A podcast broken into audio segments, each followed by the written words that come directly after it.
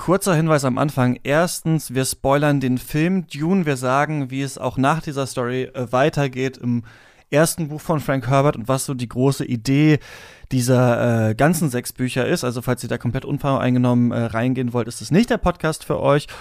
Und Hinweis zur Tonqualität bei Dietmar Latt auf der Spur raschelt so ein bisschen im Hintergrund, weil er das ähm, in der FAZ-Redaktion aufgenommen hat und aufgrund der Aufnahmesituation hört ihr manchmal auch so meine Zustimmung äh, oder mein Lachen oder sowas auf seiner Spur so ein bisschen in schlechterer äh, Qualität einfach mit, dass ihr nicht äh, verwirrt seid, aber so klingt das jetzt und man gewöhnt sich daran eigentlich relativ schnell. Viel Spaß mit der Folge.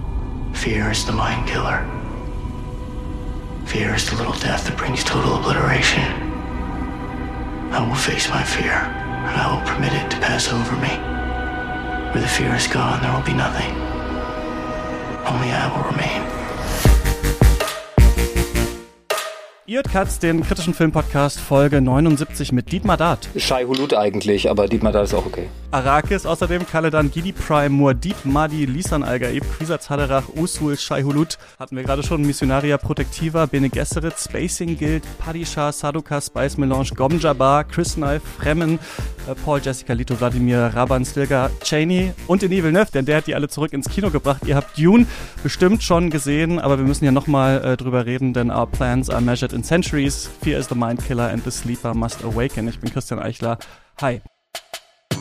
Ja, Dietmar Latt bei Katz, es ist mir eine große Ehre. Großer Gott, okay, das geht ja gut los. Freut mich sehr, dass du die Zeit gefunden hast. Du bist äh, Journalist, Filmkritiker, Schriftsteller. Äh, wie bezeichnest du dich selber? Cypher-Experte? Mm, so ein Typ. Harlan Ellison hat mal gesagt, äh, bei einer Fernsehsendung, wo er zu Gast war, irgendeine so Morningshow, alles ist okay, nur nicht Sci-Fi-Writer. Ähm, dann haben sie natürlich vorgestellt als Noted Sci-Fi-Writer Harlan Ellison. Dann hat er sich das Mikro von der Brust gerissen, ist rausspaziert und hat auf dem Weg nach draußen noch ein bisschen was über Dummheit extemporiert. Mhm. Ähm, ich bin kein also, Cypher, ich bin kein Cypher Writer. Ja, genau, ich bin nee, genau, ich bin ein Cypher Writer, natürlich, hast völlig recht. Ähm, woran arbeitest du gerade? An allem, wie immer.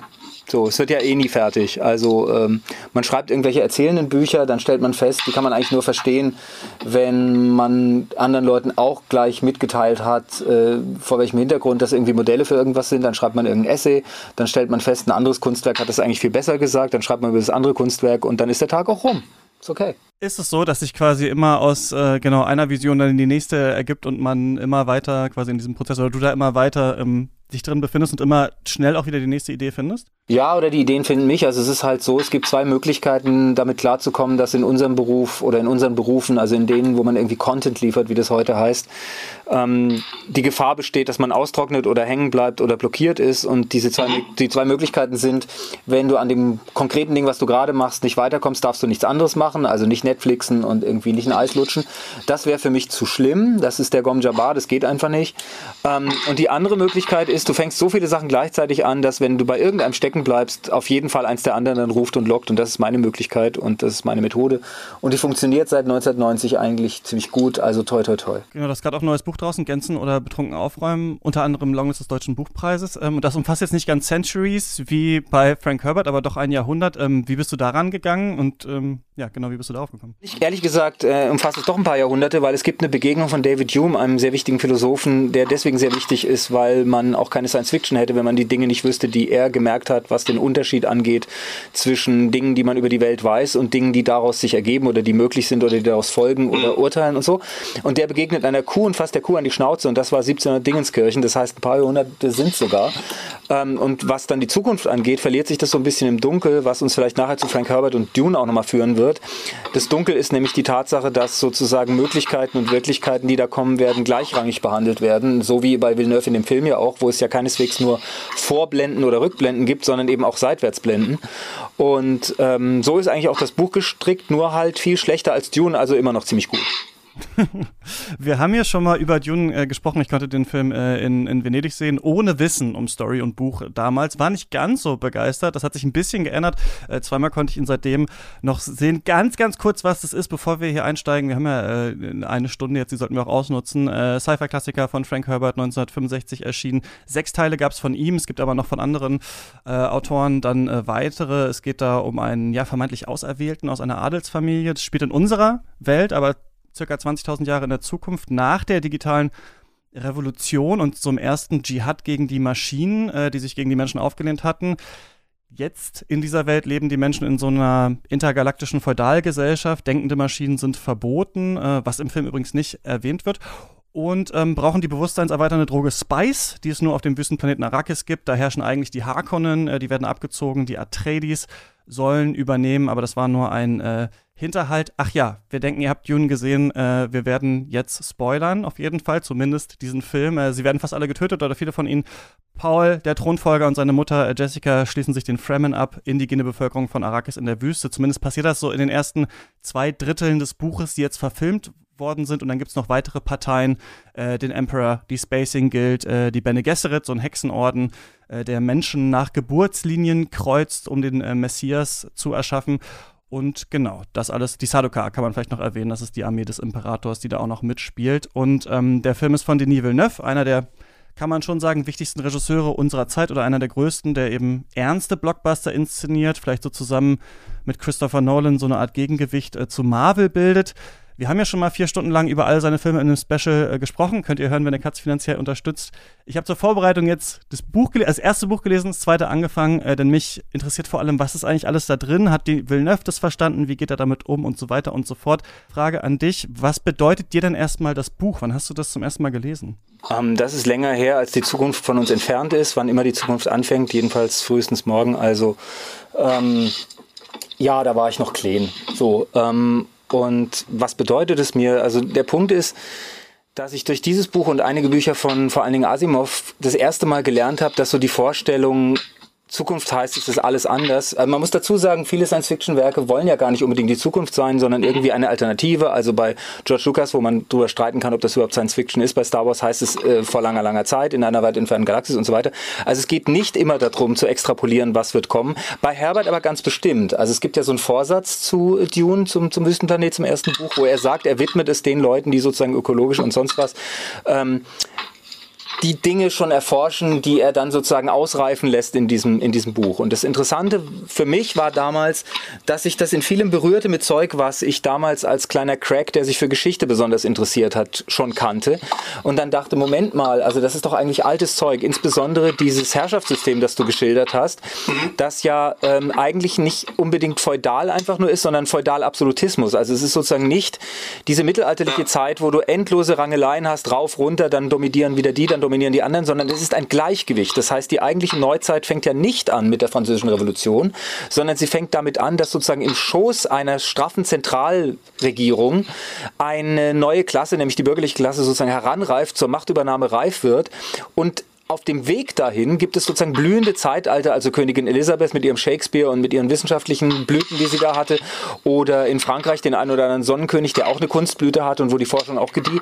Und das ist so eine Zeit, in der es eben genau das gibt, was der Frank Herbert auch schildert in Dune, nämlich eine Balance zwischen sozusagen mhm. sehr starken gesellschaftlichen Kräften, also zwischen der Kirche, das wären dann von mir aus die Bene Gesserit, ähm, zwischen aufkommender Handelsmacht, die gibt's auch in Dune, das ist dann sozusagen so eine Handelsliga, der Raumfahrergilde, die es gibt, die sehr wichtig ist, die von Spice abhängig ist, weil die Raumfahrer nämlich die einzigen sind, es gibt ja keine Computer, denn die Computer wurden ja abgeschaltet, ähm, die die einzigen sind, die sozusagen den Kurs interstellarer Raumschiffe steuern können, weil sie die möglichen Kurse sehen. Diese Droge sozusagen verschmiert das Gehirn über verschiedene Welten, mögliche Welten, äh, was was der Film ja so ein bisschen versucht zu inszenieren, eben durch diese Seitenblicke, die der, die der Paul Atreides da teilweise wirft in andere Schicksale, die ihm bevorstehen könnten. Und das braucht man offenbar, um sozusagen äh, so enorme Raumschiffe durch den interstellaren Raum zu steuern. Also es gibt diese Gilde, es gibt diese Sekte, es gibt die Herrscherhäuser, die gegeneinander konkurrieren. Ähm, und all das ist aber in einem Gleichgewicht gehalten. Und dieses Gleichgewicht wird dann gestört, dadurch, dass sozusagen ähm, ja, als Marxist würde man jetzt sagen, die Produktionsverhältnisse und die Produktivkräfte nicht mehr zusammenpassen. Das heißt, das, was sozusagen diese Droge da ermöglicht, ist eine Zivilisation, die eigentlich mehr könnte, als diese einander ähm, ausbalancierenden Kräfte ihr erlauben. Es ist also reif für eine Revolution, nicht einfach nur im politischen Sinne, sondern es muss ein anderes Gesellschaftssystem ausprobiert werden, damit sozusagen die Bedürfnisse der Leute, die da Bedürfnisse haben, überhaupt erfüllt werden können.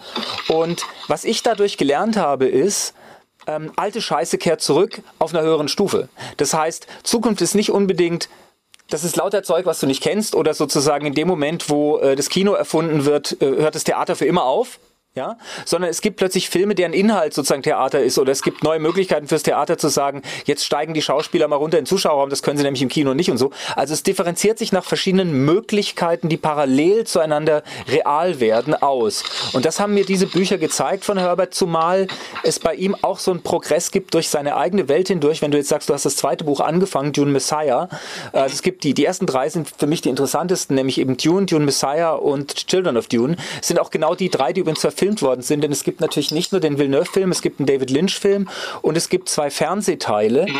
ähm, oder zwei Fernsehminiserien von einem Herrn Harrison ist das erste Ding, äh, wo der, der Stilgar, übrigens der Oberfremen, der Oberaraber, ausgerechnet von Uwe Ochsenknecht gespielt wird. Also Besetzung, Besetzung ist noch ein eigenes Wahnsinnsthema bei Dune und zwar bei allen drei Versionen.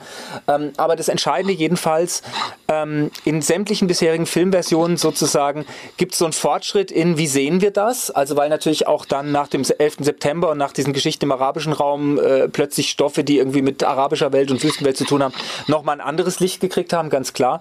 Und das spiegelt für mich die Tatsache, dass eben in den Büchern von Herbert es zum Beispiel so ist, man könnte glauben, in dem ersten Buch ist dieser Junge aus dem anständigen Herrscherhaus äh, eine rein positive Figur. Äh, er ist der Auserwählte sozusagen in dieser Sekte, er ist der Auserwählte politisch, er, er besetzt so alle möglichen Heldenrollen in den verschiedenen Klassenschichten, Organisationen, Verschwörungen, politischen Parteien Parteien und so weiter, die es gibt. Der ist sozusagen so eine Schnittmenge von allem, was alle erhoffen. Und im zweiten Teil wird dann klar, eigentlich ist es scheiße.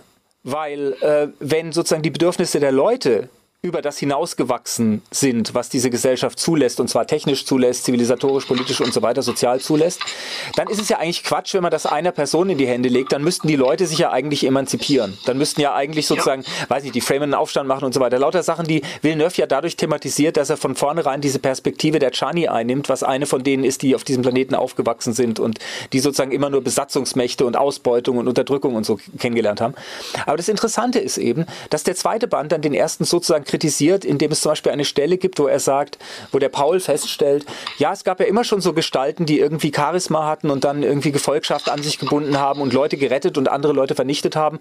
Zum Beispiel gab es irgendwie so andere Imperatoren, da gab es diesen Genghis Khan und da gab es diesen Hitler und irgendwie ähnlich den ja auch. Und wir können jetzt davon ausgehen, dass Frank Herbert nicht so verrückt ist, nicht zu wissen, dass wenn die Leute das Wort Hitler lesen im zweiten Band, dass sie dann nicht verstehen, dass das eine Kritik ist. So. Und du hast das in dem Villeneuve-Film sehr schön, wenn du dran denkst, es gibt diese paar Szenen, wo er sich im Krieg sieht. Also wo er sozusagen mhm. noch nicht mal äh, eigentlich aus, dem, äh, aus der sicheren Kindheit rausgeschmissen wurde oder gerade erst rausgeschmissen wurde und sich dann aber so als Kriegsherrn sieht. Und es gibt eine besonders gut gemachte Szene von Villeneuve, wo er von oben aus so einem Raumschiff runterguckt auf so eine, so, auf so eine mhm. ihm unterworfene Situation und es dann gegengeschnitten ist damit, dass ihm sozusagen davor schlecht wird.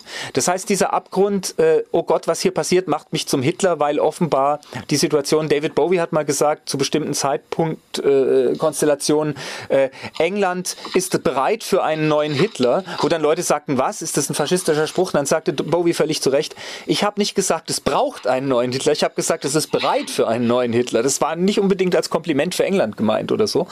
Und genauso kann man eben sagen, diese Situation bringt einen Hitler hervor und es ist die Person, zu der wir sozusagen verführt werden, am Anfang große Sympathie äh, und große Bindungsenergie irgendwie rüberzuschieben. Und das heißt, wir machen diese Reise mit der Aufklärung dieses Buches über sich selber auch. Also es sozusagen der erste Band präsentiert einen Mythos, der zweite Band stellt diesen Mythos in Frage bis zu einem Punkt, wo er dann sozusagen die Macht auch einfach nicht mehr halten kann, weil sie auf so viele Art verknotet ist mit moralisch, politisch, sozial fragwürdigen Dingen, ähm, dass sie ihm, na sagen wir mal, auf eine interessante Art entgleitet und dann doch nicht ganz weg ist. Und das dritte ist dann, was machen eigentlich die die dann künftigen und die daraus folgenden Menschen, deswegen heißt es Children of Dune damit, äh, wo wir wieder übrigens bei der Besetzung wären, kleiner Fun Fact am Rande, äh, dieser Leto, der Sohn von Paul, ist in der Fernsehfassung James McAvoy.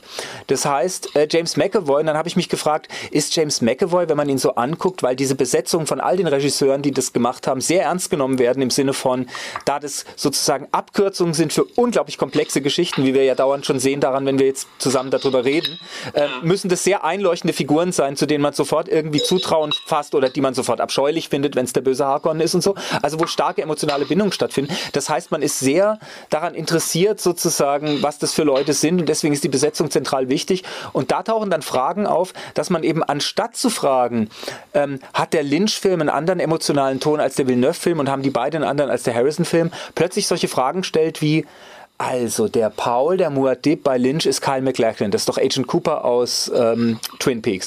Und hier ist es jetzt der Timothy Chalamet bei, bei ähm, Villeneuve. Äh, den kenne ich irgendwie als einen zögerlichen Mittelalter-Menschen aus irgendeinem Metzelfilm.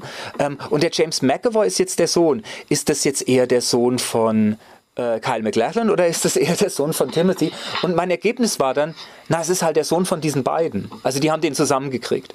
Und äh, das beschreibt auch ungefähr das Verhältnis der Filme zueinander, indem man nämlich sagen kann, der Lynch-Film hat was, was der jetzige Film nicht hat, der jetzige Film hat was, was der äh, Lynch-Film nicht hat und die Synthese aus beidem ist dann dieser Fernsehfilm, der halt gar nichts hat. Also der ist einfach ja. schlecht. Der ist einfach schlecht.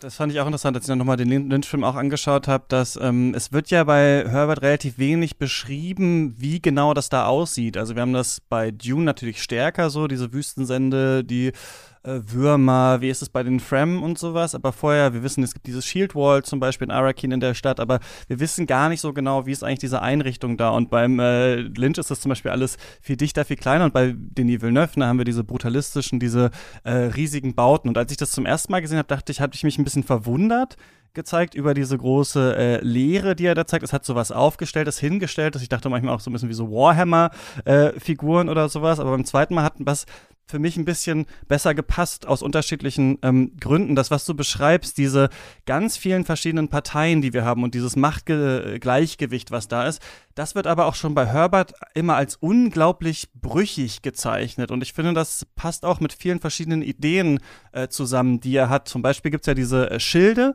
die die Menschen schützen. Und ähm, wenn da ein schneller Schlag drauf kommt oder ein Projektil, dann passiert eigentlich nichts, also dann prallt es ab, aber deswegen muss man ganz nah dran und quasi den Dolch an die Kehle setzen. Und was in dem Villeneuve-Film nicht so stark rüberkommt, was mich dann ein bisschen erstaunt hat, bei, äh, als ich das jetzt gelesen habe, das Buch, ist dieser, dieses unglaubliche Misstrauen, was in dieser Welt herrscht. Also wo wirklich jeder und jede die ganze Zeit nur überlegt, wann kommt der Stich, wann schleicht man sich an, wer könnte hier der Verräter auch im äh, House Atreides sein. Darum geht's ja in diesem, sagen wir mal, ersten Drittel des Buches die ganze Zeit, dass gefragt wird, ist es Lady Jessica, ähm, könnte es nicht auch Dr. Yue sein? Ach nee, der hat ja eigentlich gar keinen Grund, denn der Baron hat doch damals seine Frau entführt und so weiter weiter und so fort. Und ich habe das Gefühl, dass einerseits äh, diese Frage auch immer ist, wie kann eigentlich Macht gehalten werden und wann kippt es eigentlich? Und Macht ist, und das finde ich ziemlich intelligent auch am Buch, ist irgendwie nichts, was einfach so existiert und dann hat man das und dann ist Ruhe, sondern immer wieder muss das in Frage gestellt werden. Und auch am Anfang vom zweiten Buch, wo man jetzt denkt, okay, haben sie jetzt vielleicht nicht eigentlich mal Ruhe, da wird auch dann schon wieder direkt geplottet, wie können wir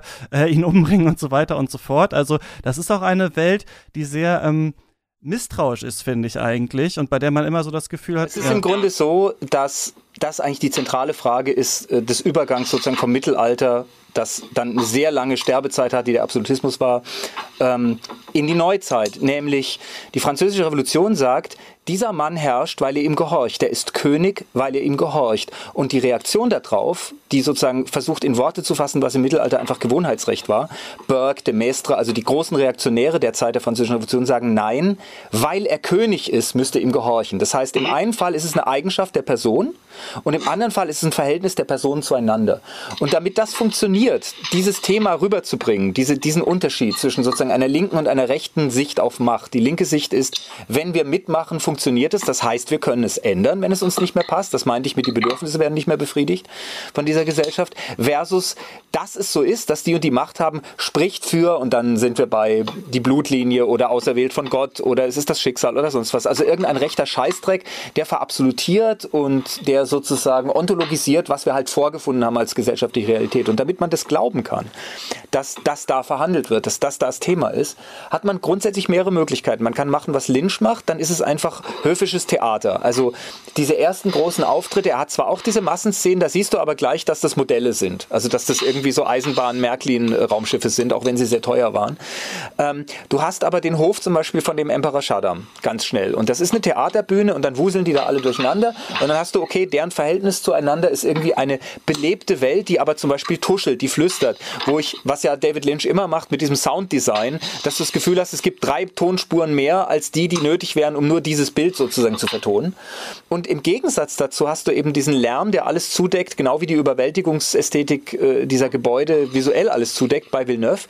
Aber dieser Lärm, lustigerweise, erzeugt eben auch das Gefühl, dass in ihm wahrscheinlich einfach eine Summe von ganz viel Flüstern enthalten ist und hat auch so eine Granularität oder so eine Pixeldichte einer gelebten Welt. Und mich interessiert immer wahnsinnig jetzt als Filmegucker, ähm, der Unterschied zwischen sozusagen einem Historienschinken oder selbst einem Django-Film von, äh, von Tarantino und einem Science-Fiction-Film oder einem Fantasy-Film ist, der eine kann alles machen mit Stil. Wir wissen genug über Western und den wilden, Western, wilden Westen, dass sozusagen der Stil Tarantinos erkennbar wird in den Akzentverschiebungen, die Tarantino halt vornimmt. Da geht es also um den Stil. In fantastischen Filmen der Art Fantasy, Science Fiction und so weiter geht es um eine Welt. Das ist sozusagen etwas Größeres als ein Stil. Und da ist die Frage tatsächlich, wie suggeriere ich die Räume und die Bewegungen der Leute in den Räumen? Und der große, der große äh, Innovator dieser Sache ist natürlich Ridley Scott gewesen, der, wenn man an, an Alien denkt, mit der Nostromo das erste Raumschiff gezeigt hat, wo man das Gefühl hat, da leben und arbeiten Leute drin. Der dann äh, in Blade Runner äh, tatsächlich die, sozusagen den ersten Film gemacht hat, das ist eine Stadt, wo auch Leute drin leben. Ähm, und der die Leute auf so Ideen gebracht hat, hat. Ich fand es damals faszinierend. Ich habe mit dem Joss Whedon mal geredet, als der diesen Film äh, Serenity gedreht hat, dass es eben ja eigentlich üblich ist, wenn man einen Gang runterfährt oder einen Raum hat, dass da oben eigentlich alles leer ist und da sind dann die Scheinwerfer und die Mikrofone und so. Und dass aber damit die Schauspielerinnen und Schauspieler das Gefühl haben, ähm, dass sie wirklich in diesem Raumschiff sind, er das anders gemacht hat und gesagt hat, wir bauen da jeweils auch noch ein Dach dazu. So. Und diese Art von Überlegung merkst du halt bei, bei Villeneuve die ganze Zeit. Der würde sozusagen davon wahrscheinlich das Gegenteil machen und der hat sozusagen die Blicklenkung, wenn du dich erinnerst an die Szene, wo das, wo, wo Arakin dann bombardiert wird von den Harkonnen, äh, wie die alle nach oben gucken und dann ihre, ihre, ihre Dolche zücken und so weiter. Also wo sozusagen den Schauspielern dauernd mitgeteilt wird, ich mache euch nicht den Raum, damit ihr ihn glaubt, sondern ihr müsst so spielen, damit der Raum um euch rum entsteht und dann habe ich so einen Krach von Hans Zimmer da oben drüber, dass die Leute den auch hören können. Und dann muss die Abfahrt aber gehen. Und das ist natürlich interessant, weil es eigentlich kein Digitalfilm-Zeitalterverfahren ist. Zu sagen, die Schauspieler stellen das her. Ja? Aber es ist ja zum Beispiel so, dass diese, diese, die, die Dimension von, diese Leute können Dinge, die äh, in unserer Welt nicht gekonnt werden, dass das diese, diese Frühstückstischszene da mit der Jessica und ihrem Sohn ganz am Anfang ist, mit benutzt die Stimme und so weiter. Dass also sozusagen ganz vieles, wer sind die Bene Gesserit, was ist das für eine Sektenwelt, was ist das für eine Mystik, über Aktionen, Dialoge und so weiter der Schauspieler passieren, was sehr verblüffend ist beim Film, der so viel Geld gekostet hat und der so groß und monumental ist. Aber es ist tatsächlich eine ungeheure Schauspielerführung, um das herzustellen. Und ich glaube, was den eigentlich interessiert, den Villeneuve, und dann bin ich still mit dieser sehr langen Antwort, ist, und deswegen passt Dune so gut zu ihm, eine nachdigitale Ästhetik, durchaus mit digitalen Mitteln, aber keine mehr, wo man sozusagen in zehn Jahren sagt, ja, das waren halt die CGI-Techniken von da. So. Und deswegen interessieren ihn solche Wasserkämpfe da in dem, in dem, äh, in dem Blade Runner oder diese Dampfnebelboxen von den außerirdischen Fingern und, und Gliedmaßen da in Arrival und so. Er macht Sachen, er macht sie digital, aber er macht sie so, dass er sagt, was war denn gut an den vordigitalen Filmmitteln und was können wir digital sozusagen unterstützen und nicht mit digitaler Technik sozusagen weg wegfegen. Und das hat den irrsinnigen Effekt, dass der Tune von Lynch digitaler aussieht. Wenn du dich an den Anfang erinnerst, da werden diese Welten gezeigt, die imperiale Hauptwelt, die Heimatwelt der Harkon und so weiter, aber wie auf so einer schlechten, wie in so einem schlechten YouTube-Erziehungsvideo irgendwie. Äh, du hast die Prinzessin Irolan, das ist dann auch interessant, wer da bei ihm eigentlich anfängt, das zu erzählen, weil bei die Chani, die Einheimische, ist es ja bei, bei Villeneuve. Aber du hast vor allen Dingen so, ja, fast so, so, so Babylon 5, Deep Space Nine, Voyager, 90er Jahre, Computer Dingsbums-Bildchen, ähm, was natürlich irre modern war, 84, aber wahnsinnig gealtert ist. Und da frage ich mich halt, ob diese von dir angespielten äh, ähm, Establishing Shots diese Welt, dann wird das, das Wort eingeblendet. Ne? Wir sind jetzt auf Kaladan oder so. Und dann hast du irgendwie so ein schottisches Hochland und dann wird gleich die historische Tiefe noch gezeigt, nämlich das sind die Gräber derer, die vor uns kamen. Also sozusagen mit einem visuellen Bild gleichzeitig noch diese Dynastiedimension mit, das geht hier über Jahrhunderte, weil Fortschritt über Jahrhunderte geht und weil es mir eigentlich um Fortschritt geht, im Zerbrechen so eines Imperiums, ähm, wo das eben auch wieder eine räumliche Dimension kriegt, nämlich einerseits, okay, du hast dieses, dieses äh, Gebirge da, wo diese Gräber sind, aber dann auch tatsächlich einfach das fucking Gespräch zwischen Oscar Isaac und seinem Sohn, wo du denkst, also mich hat es wirklich fast ein bisschen zu Tränen gerührt, weil ja sozusagen diese Vision von Frank Herbert äh, außer diesem starren, starren Bild einer Familie, die sich in ihrer Ekelhaftigkeit immer weiter ausbreitet, das sind dann die Harkonnens, muss es doch auch so ein Lernen geben. Mein Vater war eigentlich schon okay und ich versuche es noch besser zu machen als er und so. Und das Verrückte daran ist ja, das ist ja die Geschichte von Frank Herbert selber, denn die anderen Bücher, von denen du zum Teil geredet hast, die den Dune-Zyklus immer weiterspinnen und dann in die Vergangenheit zurück und so, die hat ja vor allen Dingen Brian Herbert, sein Sohn, mit anderen Leuten zusammen dann sozusagen gebastelt. Das heißt, ähm, diese, also sozusagen, es geben jetzt Leute ihren Kindern Bücher, die der Vater geschrieben hat, dann Bücher, die der Sohn geschrieben hat und, und es entsteht sozusagen so eine Geschichte mit diesen Dingern und die ist jetzt auch noch eingefangen in diesem, in diesem faszinierenden Medium Film. Also es ist eigentlich ein, es ist eigentlich ein sehr schöner Vorgang, wenn nicht ja, das immer ist ganz interessant, wie du das wie man sich das dann, also ähm, Dune gilt ja auch immer als ein sehr gutes Beispiel für ähm, Worldbuilding, äh, über das ja oft gesprochen wird. Und ich habe mich dann auch nochmal gefragt, wie schafft man das eigentlich, dass so eine Welt echt oder zumindest interessant wirkt. Und da gibt es ja verschiedene Dimensionen. Einmal natürlich den Raum. Also man muss das Gefühl haben, so an unterschiedlichen Orten ähm, sieht es anders aus, ist es anders, es dauert Zeit, dahin zu kommen und auch der Ort spiegelt wieder darauf zurück, wie die Menschen sind. Das ist ja bei Herbert ganz stark so, dass zum Beispiel in der Wüste ganz andere Gesetzmäßigkeiten gelten als auf Caladan. Und ich finde das zum Beispiel sehr interessant, wie Denis Villeneuve das versucht zu zeigen. Denn zum Beispiel, wir sehen nie, und das ist mir auch erst beim zweiten Mal noch mal aufgefallen, wie das überhaupt in diesen Raumschiffen aussieht. Also wir sehen natürlich das in diesen Ornithoptern, die da auf Dune sind, ganz kurz, wie man da reinsteigt. Aber diese Szene, die ich wirklich sehr beeindruckend finde, als ähm, diese Abreise, also der, der Umzug eigentlich ja stattfindet, die filmt Villeneuve ja so, dass wir nur dieses Meer sehen und auf einmal steigt da so ein riesengroßes Raumschiff aus, auf.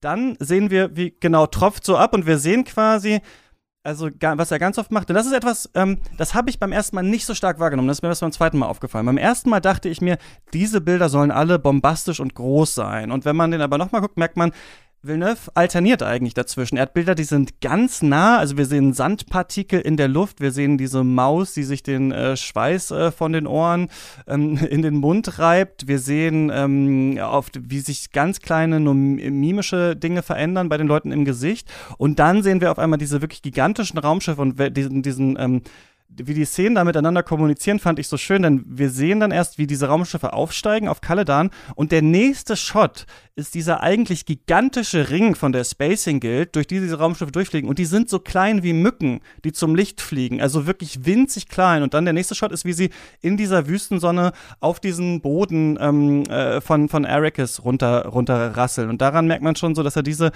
diese große Dimension hat und ich finde, er schafft es eigentlich dadurch, dass die alle so getragen spielen und alle so unglaublich ernsthaft tun, es ihnen aber dann doch auch gelingt, tatsächlich zu verdeutlichen, hier steht etwas auf dem Spiel tatsächlich. Oder wir bewegen uns jetzt auch in eine Welt, die kennen wir eigentlich noch nicht. Und du musst ja das alles so ein bisschen ausformulieren, also das Verschiedene, das Kulturelle, das die hierarchische Strukturierung. Und was er nicht macht, ist, er erklärt das nicht alles so diffizil eng, wie das im Buch ist. Also man hat ja quasi das Gefühl, jede Filmszene ist im Buch auch, aber im Buch ist es halt irgendwie äh, 40 Seiten lang oder sowas. Und in jedem Dialog gibt es noch 20 andere Zeilen, die so ein bisschen noch mehr erklären sollen, wie die Leute zueinander stehen.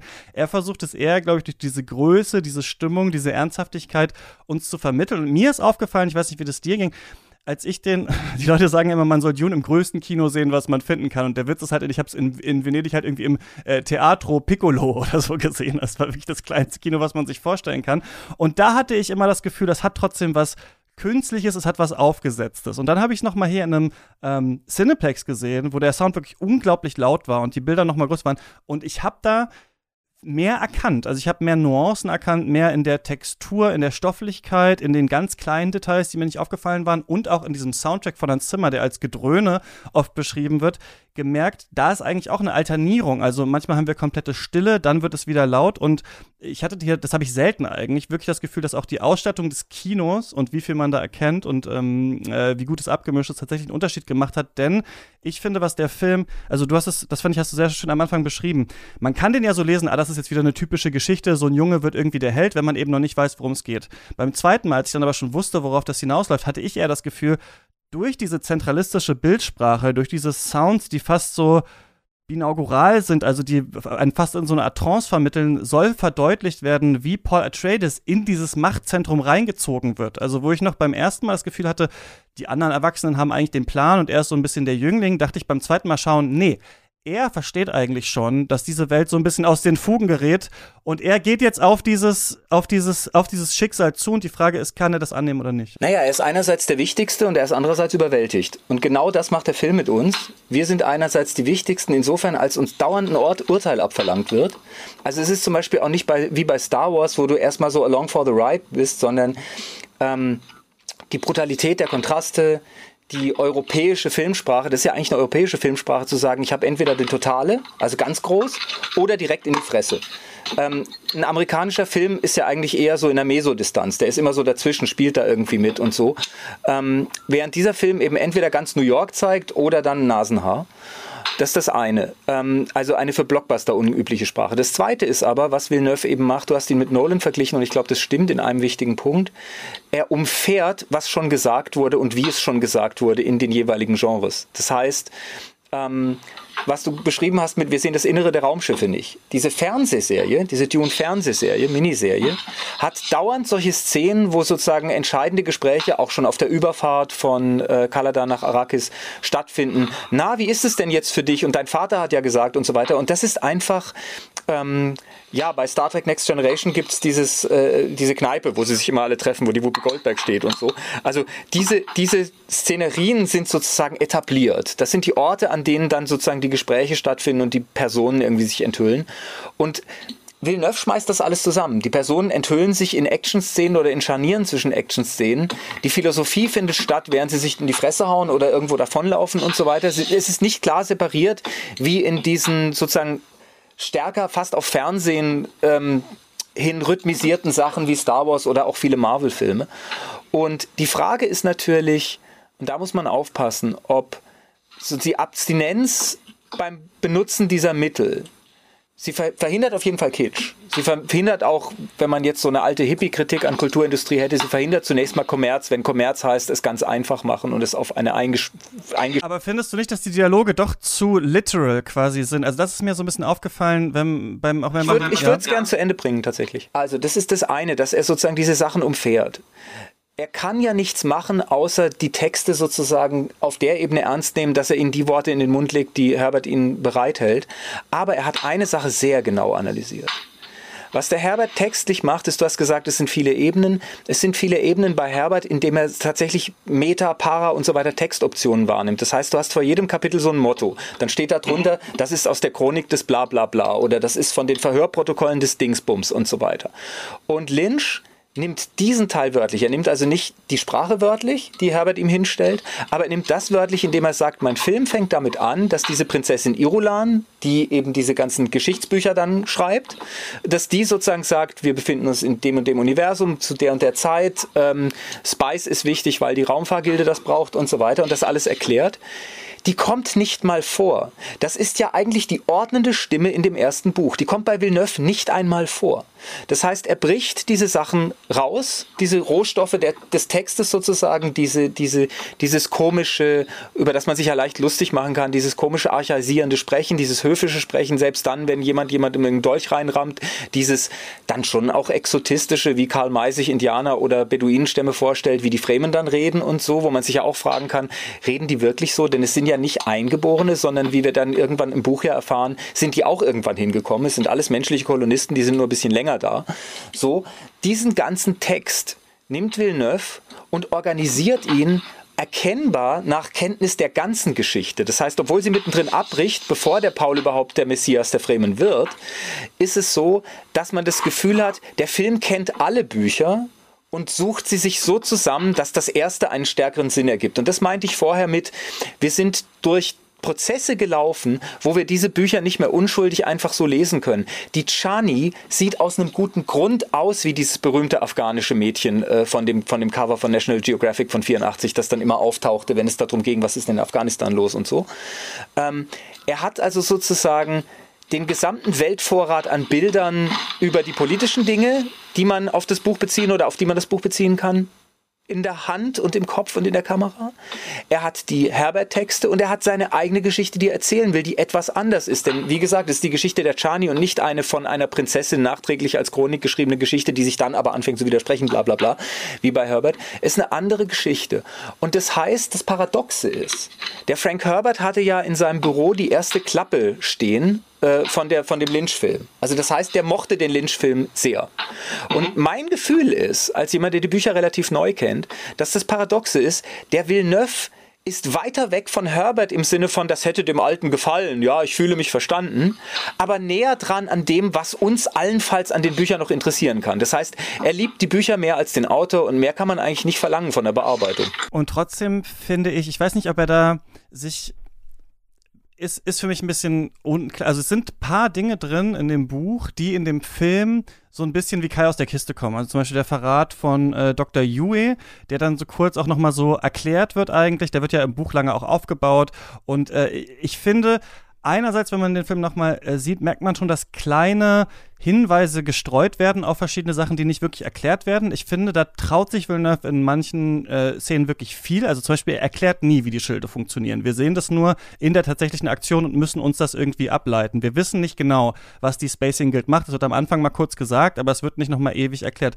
Gleichzeitig ist es aber schon so, dass sich Charaktere sehr, sehr viel so die Welt für den Zuschauer erklären einfach. Ne? Also man merkt, die führen so Gespräche, äh, dass, äh, weiß ich nicht, Baron Harkonnen dann nochmal Rabban erklären muss, warum sie da abgezogen sind und sowas in, in dieser Film. Die wirken so ein bisschen out of place. Ich glaube, hier erkennt man einfach, dass das halt hier einem Publikum einfach vermittelt werden soll, weil es so viel äh, Plot und Text ist. Ähm, was hier tatsächlich eigentlich passiert, kommt mit, versteht, worum es in Dune geht. Wir haben leider nur zweieinhalb Stunden. Ich frage mich nur, ob man da sich theoretisch mehr hätte trauen können, ein bisschen Richtung Unverständnis zu gehen, das aber beim mehrmaligen Schauen oder bei der Analyse dann vielleicht ein bisschen reichhaltiger ist, als was ja tatsächlich halt ja in den Dialogen immer so vermittelt wird. Ich glaube, wenn es so viel Geld ist, und das ist, glaube ich, mehr Geld, als er je in der Hand gehabt hat, Villeneuve, dann reden einfach jede Menge Arschgeigen mit Anzügen und Krawatten mit. Also das würde ich ihm jetzt gar nicht als mildernden Umstand, sondern ich würde sagen, das erklärt einiges. Aber das Interessante an dem Ding, was du beschreibst, ist, ist noch was anderes. Nämlich, die Motivation der Figuren bei Herbert ist ja immer sozusagen vom Ende her gedacht. Also Herbert weiß ja, wo er hin will. So. Mhm. Und Villeneuve hat jetzt aber die Wahl, wenn er es sozusagen dynamisiert und nicht als ein Text, der sozusagen zu jedem Zeitpunkt vor und zurückblättern könnte. So sieht Herbert clearly die Welt. Also das ist ein Begriff von Möglichkeit, dass man sozusagen eigentlich alles immer. Äh, der Quisatz Haderach heißt ja jemand, der an allen Orten zugleich sein kann, sozusagen. Und sein Zeitverständnis ist eigentlich fast dieses Arrival-Zeitverständnis. Ich wollte es gerade sagen. Ich finde, das ist fast wie so eine Weiterdenken von Arrival. Ja. Und der Witz ist, dass Villeneuve aber hier eben was anderes macht, weil er das in Arrival schon gemacht hat. Er hat nicht die Gleichzeitigkeit Persönlichkeit, sondern er spielt damit, die Motivation durchzuschütteln, was dann an ein, zwei Stellen auch schief geht. Zum Beispiel ähm, gibt es diese Begegnung zwischen Duncan Idaho und, und als er dann ihn wieder sieht und dann sagt er, ich habe diese Träume gehabt. Und diese Träume sind ja sozusagen die Wahrheit dieser Story. Also der, der, der hellseherische Junge sieht ja alles ganz richtig. Trotzdem sagt Duncan Idaho an der Sache, an, an der Stelle, die wichtigen Dinge passieren aber im wachen Leben. Und das heißt, die Ironie an der Stelle ist, er hat Unrecht, aber er ist derjenige, der, indem er dem Jungen was erzählt, was der Junge in all seiner Hellseherei nicht sieht, überhaupt erst die Mittel in die Hand gibt, was zu tun. Das heißt, was Villeneuve ganz oft macht, ist diese totale Klarheit aller tragenden Figuren, aller wirklich wichtigen Figuren, und zwar der Bösen wie der Guten, der Harkonnens wie, wie Paul, äh, wie äh, teilweise seiner Mutter, die auch ein bisschen mehr weiß, als wir am Anfang wissen, dass sie weiß, ähm, die erschüttert er, indem er zum Beispiel durcheinander bringt, hast du verstanden, worin eigentlich die Falle besteht für die Atreides, die der, die der Kaiser, äh, weil der Witz ist, die ist ja historisch, politisch und ökonomisch begründet im Buch. Also die werden sozusagen in eine Situation gestellt, wo sie eigentlich nur scheitern können. Es wird einmal angedeutet, wo sie sozusagen die Silos sich angucken und dann sagt der, sagt der Leto, der der, der Isaac sagt, ähm, oh, dann müssen wir ganz schön produzieren. So, und der Punkt ist, es ist sozusagen so gedacht, dass die Harkonnen abgezogen werden, dann die Atreides aber scheitern. Der Witz ist aber, dass das dann im Buch sozusagen diese ganze Ebene der persönlichen Blutrache als gesellschaftliche Regel, also dass sozusagen in dem Moment, wo die Atreides den Posten übernehmen, darf das andere, das rivalisierende Haus ja sozusagen eine Blutfede erklären. Und dann darf ja niemand mehr eingreifen. So ist es ja im Buch. Also sozusagen, tut uns furchtbar leid, aber jetzt hacken die einander alle. Und das ist, was ich vorhin gesagt habe, die Balance. Der Kaiser hat davon, dass beide, die ihm gefährlich werden können, geschwächt sind. Und wenn die Harkonnens gewinnen, macht er mit denen halt einen Deal. Das wird ja gar nicht, die Blutrache und dieser ganze Kram kommt im Film ja gar nicht vor. Das heißt, plötzlich ist es so, dass teilweise auch Motive tatsächlich fehlen von Figuren. Mhm. Psychologische Motive fehlen, wirtschaftliche Motive fehlen und so. Und da kannst du einerseits sagen, das ist irgendwie im, im, im Schneidetisch passiert oder so. Oder du kannst andererseits sagen, dass das einer der ganz wenigen Fälle ist, wo David Lynch und jemand anders einen Stoff beide bearbeitet haben und bei Lynch ist es transparenter. Was denn da passiert? Und das kann ich mir nur so erklären, dass sozusagen dieser, dieser Sog weg von der konventionell erzählten Science-Fiction-Geschichte, der den Villeneuve, also Villeneuve will im Grunde immer einen Science-Fiction-Film machen, der aber nicht ist wie Klischee-Science-Fiction-Filme. Und diese Kraft ist so stark, dass es teilweise einen total klar strukturierten Film wie diesen ins etwas verschwommene, unklare, seltsame rüberzieht, das mir ganz gut gefallen hat, weil es nämlich plötzlich wieder einen Raum öffnet, sich so zu überlegen, was könnte es denn sein? So, also das interessiert mich dann fast mehr als eine Fortsetzung, diese Offenheit, die da plötzlich entsteht. Und das schönste und kürzeste Sinnbild dafür sind diese unterschiedlichen Schilde. Also bei Lynch sind es halt so klobige Dinger und hier ist es eine Verschwommenheit. Und da würde ich wieder sagen, das hat mit dem Historischen zu tun, als sozusagen äh, Kriminalität noch hauptsächlich war, ich werde in Leib und Leben geschädigt, äh, brauchst du halt eine Mauer, eine Alarmanlage und irgendwie so ein Klob zwischen dir und dem Bösen. Heute aber ist es so, wenn Big Data und Identity Theft und weiß der Teufel, wer hinter dir her sind, ist es am du bist ein bisschen verschwommen.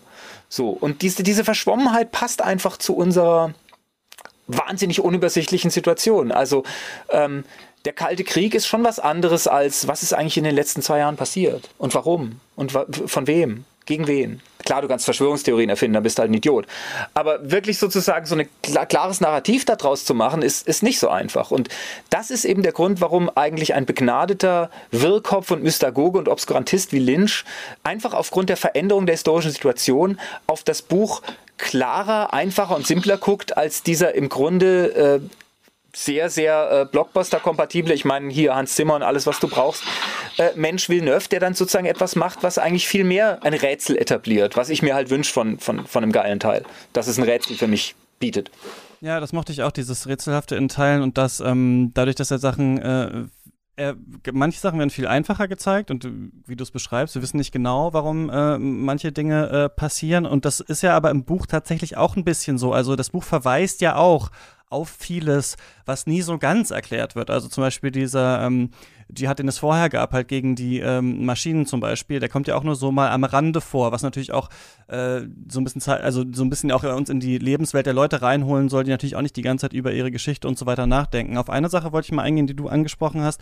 Das ist diese Idee, dass ähm, am Anfang denkt man, wenn man das sieht, ah, da sind diese Visionen von äh, Chani und so weiter und er trifft sie dann später und er sieht ja die Zukunft und so weiter und so fort und ist scheinbar der Auserwählte, keine Ahnung was. Und wenn man das nochmal sich anschaut, merkt man, dass da ja immer so äh, Nebenblenden oder so hast du es vielleicht auch bezeichnet ähm, oder Seitenblenden, dass immer verschiedene Arten auch der Zukunft gezeigt wird. Und ich, was ich ganz interessant finde, ist diese Figur des äh, Jamis, den er dann am Ende in diesem Duell ja töten muss der wird in vielen von diesen äh, Vorausblenden immer mal gezeigt als so eine Art Lehrerfigur von ihm. Auch der Shot, den du beschrieben hast, als sie dann über Kaledan stehen und der Dschihad scheinbar losgeht. Da ist Jamis neben ihm im Raumschiff. Also wir haben so das Gefühl, das wird eine Art Verbündeter. Wir sehen ihn später in einer Vision, wie er sagt, ähm, ich zeig dir jetzt äh, The Ways of the Desert. Das heißt, hier wird so ein bisschen suggeriert, diese Figur könnte eigentlich ein Freund werden. Und dann gibt es ja tatsächlich dieses letzte ähm, Duell. Und dann ist es ja so, dass er, also Paul Atreides, noch in diesem Kampfstil, der Atreides auch gefangen ist, diesem Schildkampfstil, in dem man eben ganz langsam mit dem Messer rangeht und dann jemanden tötet. Er hat noch nie jemanden getötet. Und ich finde, dass das ganz schön eigentlich da den Sündenfall von ihm zeigt. Also er wird uns als eine Figur eigentlich äh, beschrieben, die aus einem guten äh, Königshaus kommt und so weiter, wo man natürlich immer auch ein Fragezeichen dran setzen muss. Ich finde sowieso, dass bei Villeneuve immer eine ganz gute Frage ist, ist es wirklich so einfach, wie er uns das zeigt? Oder was zeigt er uns eigentlich nicht? Im Buch wird ja zum Beispiel beschrieben, dass auch das Haus Atreides sehr viel mit Propaganda und sowas arbeitet, ne? Also, dass der Duke Leto nicht so gut ist, wie wir das vielleicht denken. Aber in dieser Situation, in der er dann dem Jamis das Messer an den Hals hält und dann gesagt wird, das ist aber nicht der Way of the Fremen, du musst ihn jetzt umbringen. Und dann macht er das nochmal und dann macht er das nochmal dann trifft er ja die Entscheidung, ihn tatsächlich zu töten. Und ich habe so ein bisschen das Gefühl, das ist so der Knackpunkt auch des Films, weswegen vielleicht, um die Quintessenz von Herberts Büchern zu beschreiben, es theoretisch gar keine weiteren Filme mehr unbedingt brauchen würde, weil da sich dann zu entscheiden, ihn zu töten und das zu machen, das ist eigentlich der Punkt, der dann den Weg ebnet, halt weiter später dieser Emperor auch zu werden tatsächlich. Und da hätte er die natürlich die Chance gehabt, entweder weiter zu versuchen, ihn nicht zu töten, bis vielleicht die Fremen das anerkennen, äh, dass man vielleicht nicht in diesem alten Glauben äh, verhaftet bleiben muss, oder aber sich selbst töten zu lassen. Das war für mich so ein bisschen die Schlüsselszene. Also das ist jetzt eine Stelle, wo ich komplett vom Gas muss und sogar mit meiner Stirn aufs Bremspedal drücken, weil das ist eine Stelle, die mir jetzt persönlich tatsächlich heilig ist in dem Gespräch hier gerade. Nicht unbedingt die Stelle in dem Film, also wer ist wer und wer hat wem gegenüber welche Verantwortung und welche Wahl. Das trifft für mich den Kern, äh, was ich immer genannt habe, Möglichkeit statt Vorausschau. Also sozusagen ähm, wenn diese Spice-Melange von den Raumfahrern benutzt wird, dann sehen sie ja verschiedene Kurse und sehen also, wenn ich da lang fliegen würde, würde ich in einen Stern fliegen und so. Also dieser Konjunktiv, ne? Ich würde, ich hätte, ich könnte und so. Und äh, Herbert spricht mehrfach von so Sachen wie, ich habe das dann in die Besprechung äh, in der FAZ eingebaut, äh, Hitze und Kälte der Möglichkeiten und so weiter. Jetzt ist es so, ähm, dass ein Begriff vom Möglichen, den kannst du von zwei Seiten aus denken, vom Wirklichen aus oder vom Möglichen aus. Vom Möglichen aus gedacht, sagt der Leibniz zum Beispiel, und das ist, glaube ich, wirklich auch so ein, so ein Nordstern, so ein Morgen- und Abendstern für die Science Fiction als Orientierung, alles Mögliche will eigentlich wirklich werden. Denn etwas, das überhaupt nicht wirklich werden will und auch nicht kann, das ist ja eben nicht möglich. Das ist dann halt unmöglich. So uninteressant. So. Das heißt, du hast eine Schwerkraft, die das Mögliche immer zum Wirklichen, also was die Theologie dann zum Beispiel Versuchung nennen würde. Und diese Versuchung ist als Flüstertext auch bei Villeneuve immer da, wenn du dich daran erinnerst, wo sie ankommen auf, auf Arrakis und diese Religion sozusagen die Leute dann irgendwie ins Knie brechen, weil der Junge jetzt kommt und so, dann wird ja so kurz verraten, die Bene Gesserit haben diese Religion gepflanzt. Mhm, so. Ja.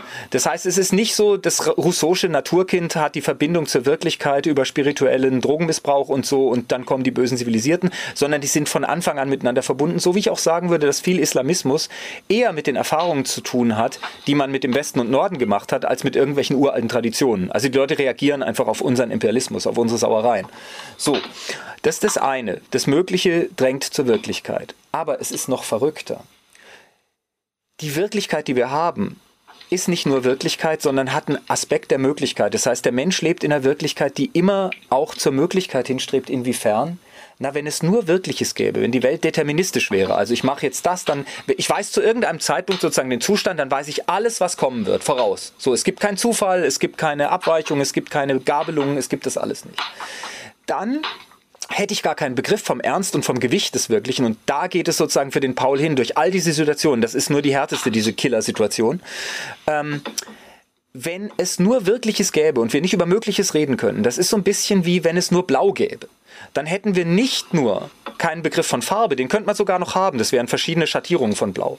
Aber wir hätten keinen Begriff von Blau. Warum? Weil wir ihn von nichts unterscheiden können. Es gibt doch nur Blau. Also wenn es nur Wirklichkeit gibt, wüssten wir gar nicht, dass es die Wirklichkeit ist. Das heißt, was Herbert die ganze Zeit macht, ist, deine Erfahrungen, deine Taten, die Folgen deiner Taten. Er sagt einmal, äh, die Ökologie ist dazu da, dass wir die, über die Folgen unserer Taten nachdenken. Mhm. Deine Taten, die Folgen deiner Taten, deine Erleidnisse, deine Opfer, alles, was du hast, ist dazu da, dir eine Landschaft zu zeigen, in der du wirklich bist und nicht dann, wie der Science Fiction immer vorgeworfen wird, das ist der Eskapismus, sondern das Wirkliche ist nötig, damit du erst kapierst, scheiße. Und die Kacke, in der ich gerade bin, ist wirklich, ob ich den jetzt umbringe oder nicht. Das ist die entscheidende Frage. Und das wird mir erst klar, wenn ich kapiere, es gibt verschiedene Ergebnisse für das, was ich hier mache. Und äh, ich habe tatsächlich das Gefühl, dass nicht nur von allen Verfilmungen, die es gibt, sondern sogar im Vergleich zu den Büchern. Dieses Gewicht, und das liegt vielleicht einfach an dem Jüngelchen-Gesicht von diesem Schauspieler, dieses Gewicht dieses Abstandes zwischen dem, jetzt können wir wieder sagen, der Unterschied zwischen dem Monumentalen, ne, was du gesagt hast, diese riesigen Szenarien, also die Fülle dessen, was alles sein könnte, und der Intimität dieser einzelnen Person, der Nähe zu dieser Person, der Maus, die sich die Ohren wäscht, des, des, des unersetzlichen, klitzekleinen Moments, dieser Abstand, der ist da besser eingefangen. Also das meinte ich vorher mit sozusagen näher an dem, was die Bücher können, als an dem, was Herbert vielleicht gewusst hat. So, also das ist so, ähm, ähm, auf eine Art schreibt er die Bücher um. Er schreibt die Bücher neu, er verbessert die Bücher, er redigiert die Bücher. Wie siehst du das, dieses, ähm, man könnte das ja auch als fatalistisch bezeichnen, ähm, wie er das sieht. Wir haben früher diese äh, Maschinen gehabt, die denkenden Maschinen, gegen die man sich dann aufgelehnt hat und gesagt hat, wir müssen jetzt wieder selber denken, wir müssen selber rechnen können. Es gibt dann diese Mentats, die so Human Computers sind und so weiter. Und was ich ganz interessant finde, gerade auch heute nochmal ist, wo wir in so einer Welt der Algorithmen leben, dass sich äh, Paul ja wieder daran hin entwickelt, zu so einer Art algorithmischen Maschine, die quasi ähm, alle möglichen Daten eigentlich hat. Also ihr kennt die ganze Vergangenheit Vergangenheit und der weiß auch, wohin es in Zukunft hingeht. Und es ist ja so ein bisschen die Frage, finde ich, die in diesem äh, Buch auch aufgeworfen wird. Also Macht ist schwer zu erhalten, an der Macht zu bleiben ist, ist schwierig und vor allem werden die Leute ja oft verraten, weil sie nicht genug wissen. Also sie wissen nicht, Yui macht jetzt den Verrat oder was machen eigentlich die äh, Bene Gesserit zum Beispiel. Die wissen nicht, dass äh, jetzt da der ähm, Kwisatz jetzt zu früh geboren ist und so weiter. Und der Ausweg daraus ist ja quasi so ein God-Emperor irgendwann zu haben, der dann alles weiß, vielleicht auch wie so ein Philosophenkönig bei Platon. Und das ist ja dann aber der eigentliche, die eigentliche Tragik, dass halt selbst mit diesem angehäuften Wissen dann trotzdem die Menschheit irgendwie so ins Verderben gestürzt wird und es ja eben nicht diese Revolution, die Demokratie. Also ich finde die Demokratie und die äh, Frage und die Abwahl und sowas ist ja was, was eigentlich aus dem Buch blutet, obwohl es darin nicht so richtig vorkommt und auch in dem Film ja nicht. Und ich hoffe im zweiten Teil, dass es sich auch nochmal zuspitzen wird. Hast du das Gefühl, ist das irgendwie auch Wissens kritisch, Daten sammeln kritisch, irgendwie sieht er so technischen Fortschritt in der Hand des Menschen auch sehr kritisch, Herbert? Also ich glaube, er sieht äh, das, was immer als das Gegenteil und das, das, was uns erdet und was wichtig ist, damit wir nicht von der Technik irgendwie dehumanisiert werden, ähm, nämlich das Spirituelle und den Rausch und die Verweigerung äh, der Leistung und so, sieht er mindestens genauso kritisch. Das heißt, als mhm. Fortschrittskritiker kann man ihn, glaube ich, nicht so einfach vereinnahmen, obwohl er eben sehr ökologiebewusst war. Was ich aber glaube, was da drin steckt, wenn man sagt, äh, das Fundament dieser Gesellschaft ist die Zurückweisung der Maschinen, also dieser Butler, der Butlersche Dschihad, äh, zu dem es übrigens ja ein Buch gibt, nämlich eben von Brian Herbert unter anderem, von dem Sohn. Also das kann man nachlesen, was da passiert ist. Denn es genau, von 2002, glaube ich, ja. Genau, es gab halt Hinterlassenschaft von, von äh, Frank Herbert, die man dann so mal nach zahlenmäßig ausgemalt hat.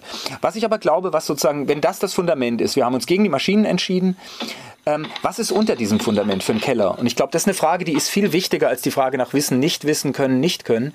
Das ist nämlich die Frage, wie wollen wir unsere Beziehungen als Menschen haben? Wenn es Macht geben muss, und die muss es ja manchmal geben, also die Mutter muss dem Kind schon sagen, du darfst jetzt nicht in die Steckdose fassen und das ist eine Form von Macht und du darfst keine Rasierklingen lutschen und so. Ähm, wenn es sozusagen ein Minimum an Macht geben muss, weil der Mensch halt nicht voll ausgerüstet auf die Welt kommt und weil nicht alle Menschen alles wissen, alles können, alles verstehen. Also die Macht sozusagen ein Schild aufzustellen, bitte nicht an dieses Gerät fassen, sonst kriegst einen Stromschlag, auch einen Erwachsenen sowas mal zu sagen, die muss es schon geben. Und Macht heißt eben, jemandem sagen, was sie oder er nicht machen will, muss sie oder er aber trotzdem machen und irgendwie was berücksichtigen und so. Wenn es also Macht geben muss, wie soll die vermittelt sein? In Sachenform oder in Personenform? Und das Interessanteste ist, in der ganzen menschlichen Geschichte vor der Neuzeit bis zum späten Absolutismus war es ja so, es war immer personenförmig vermittelt. Insofern, der Sklave gehört mir. Ja, das ist unsere Beziehung. Oder äh, dieses Herrscherhaus, das sind die Kinder von den Leuten. Also alles über Personen vermittelt. Und dann gab es plötzlich die Idee, nein, das ist unfair. Wir haben alle dieselben Startbedingungen und wer das Geilste leistet, der kriegt irgendwie eine Belohnung. Das war dieser Kapitalismus, Liberalismus, all dieses Zeug, ja. Was du gesagt hast, ist nicht wichtig, wer deine Eltern sind. Wenn du was Tolles hast, äh, more power to you, take it away, hier ist dein Gitarrensolo. So. Und das ist aber komischerweise gekippt durch eine Konzentration wiederum von Macht, äh, was dann die Geschichte des Kapitalismus war, in wieder rein persönliche Beziehungen. Es ist nämlich so, dieses Gequatsche von der Leistungsgesellschaft, was die FDP da immer hat. Wenn ich jemals in meinem Leben, und ich bin jetzt schon 51 und alt, wenn ich jemals in meinem Leben irgendwo eine Autorität erlebt hätte, bei der irgendjemand die Meinung gehabt hätte, das ist wegen Leistung und weil diese Person es besonders gut kann, dann wäre ich ja damit irgendwie zu bequatschen gewesen. Aber es ist doch in Wirklichkeit so, wer wen kennt, wer mit wem, ba, ba, ba, die ganzen Deals und so weiter. Das ist doch das, was in Wirklichkeit passiert. Das heißt, eine Wirtschaftsform, die extrem auf Wissen gestellt ist, auf, auf Maschinen gestellt ist, auf Automatisierung inzwischen, auf Big Data und so weiter, läuft trotzdem die ganze Zeit über dieses Deine Nase gefällt mir nicht. Das lernst du ja schon in der Schule. Die Arschgeigen, die irgendwie nichts drauf haben, aber der Lehrer möchte bei den Eltern schleimen, weil die sind irgendwie im Stadtrat oder so. Und dann kannst du noch so tolle Aufsätze schreiben, scheißegal, noch so schön vorlesen. So. Und Herbert sieht, dass sozusagen dieses Ungleichgewicht der persönlichen zu den sachlichen Beziehungen, also die Verantwortung für so einen Plan ganzen Planeten, ne, für so eine ganze Ökologie und so, wo an einer Stelle gesagt wird, es wäre durchaus möglich, das hier in einen blühenden Garten zu verwandeln, mhm. aber es lohnt sich nicht. Und damit ist ökonomisch gemeint. Also wenn man sozusagen an einen Punkt gekommen ist, wo die menschlichen Bedürfnisse der Leute durch die Sachmittel eigentlich befriedigbar wären, also im Sinne von, wer müsste heute eigentlich noch hungern bei dieser, also wir, wir leben ja auf dieser Wüste, wir leben ja auf Arrakis. Wer müsste eigentlich in dieser Scheiße stecken, in der so viele Menschen stecken? Ja, aber diejenigen, die das Sagen haben, sagen, ach nee, das lohnt sich aber jetzt nicht. So. Und dieses, dieses Ungleichgewicht zwischen sozusagen Fortschritt auf der sachlichen Ebene und Rückfall in ganz barbarische persönliche Beziehungen, die als Ungleichzeitigkeit zwischen Nomadenvölkern und Sternenfahrern geschildert zu haben, ist ein großes Verdienst. Ob die Analyse, warum das so ist und wie das zusammenhängt, in jedem einzelnen Punkt besonders intelligent ist. Ich würde ja wieder sagen, also das Geschichts- und Gesellschaftsbild von Herbert würde ich jetzt nicht unterschreiben. Aber er hat eins, er sieht die Probleme, die Fragen sind richtig gestellt und die Leute sind interessant genug, dass man ihrem Gestümper durch ihre grausamen Antworten gerne folgt. Ja, das Gefühl habe ich auch, dass ähm, auch durch diesen Film, den ich sicherlich in Teilen auch ähm, immer noch kritisieren würde, trotzdem dieses Tor aufgestoßen wird zu dieser Welt von Dune, mit der es doch Spaß macht, sich zu beschäftigen, auch wenn man nicht alles äh, daran vielleicht ähm, vielleicht auch besonders gut geschrieben oder besonders interessant findet, aber diese Idee, auch gerade, dass dann irgendwann auch diese personelle Konzentrierung äh, der Macht wieder halt auch immer mit Fragezeichen gesehen werden wird, das finde ich ähm, sehr spannend. Die Frage ist jetzt die letzte, die ich dir noch gerne stellen würde, was erwartest du dir vom zweiten Teil? Denn ich hatte an, bei diesem Film zum erst, erst so das Gefühl, hier könnte eigentlich noch mehr, also wer lebt da eigentlich noch so? Also über wen herrschen eigentlich die Atreides und so weiter? Das sieht man ja gar nicht. Ich finde aber, das äh, kann man in der Lesart schon gut heißen, dass es eben auch erstmal nur um die Innensicht dieses Adelshauses geht und die anderen tauchen dann tatsächlich halt nur kurz auf Arrakis hinter so einem äh, Gitter auf und können halt leider kein Wasser trinken, weil die Palmen äh, bewässert werden müssen. Das ist drin. Aber ich würde mir von Villeneuve für zwei wünschen, dass die Kultur der Fremden doch ein bisschen ähm, bombastischer oder ähm, dichter vielleicht erzählt wird. Also wir hatten jetzt hier viel Leere und viel Größe und ich hätte, glaube ich, da ähm, äh, gerne etwas Dichteres, um das so ein bisschen besser zu vermitteln. Und ich glaube auch, du hast es schon gesagt, dieser Fokus auf Chani, der soll ja im zweiten Teil dann auch nochmal stärker werden. Ich könnte mir zum Beispiel auch vorstellen, dass man vielleicht auch nochmal 45 Minuten sieht, wie sie das bis dahin erlebt hat oder so und dass dann natürlich, klar, die Kritik an dieser Retterfigur wieder drin ist. Aber ich fände es ganz gut, wenn er seinen Stil ein bisschen äh, äh, drehen würde und was Neues versuchen würde. Was würdest du denken? Ähm, Braucht es den zweiten Teil noch und was würdest du dir davon erhoffen? Also ich finde, Kunst braucht es ja in dem Sinne nie, wie man irgendwie Waschmittel braucht oder was zu essen.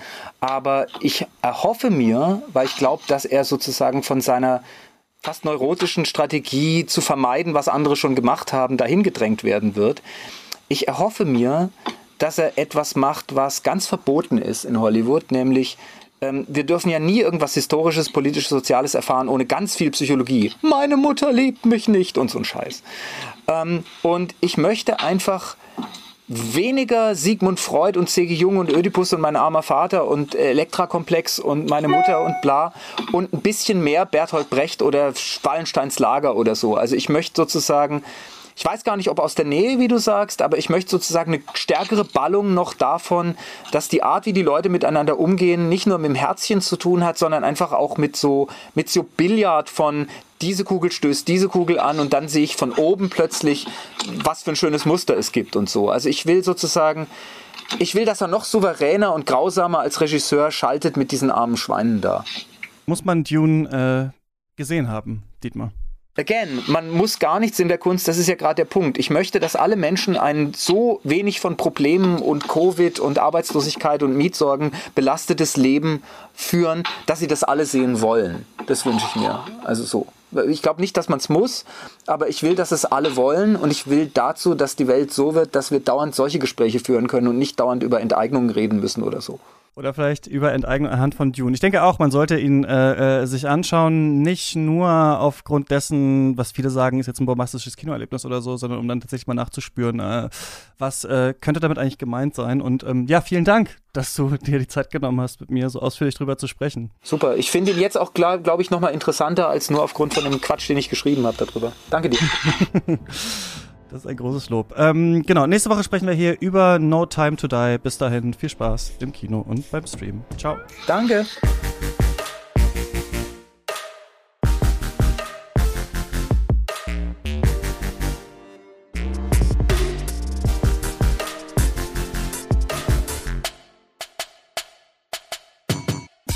Katz ist eine Produktion von mir, Christian Eichler. Ihr könnt mich immer erreichen unter katzpodcast.yahoo.com und auf Twitter. Folgt uns auf Instagram und auch unseren Gästinnen auf äh, Social Media. Die Links gibt's in der Podcast-Beschreibung.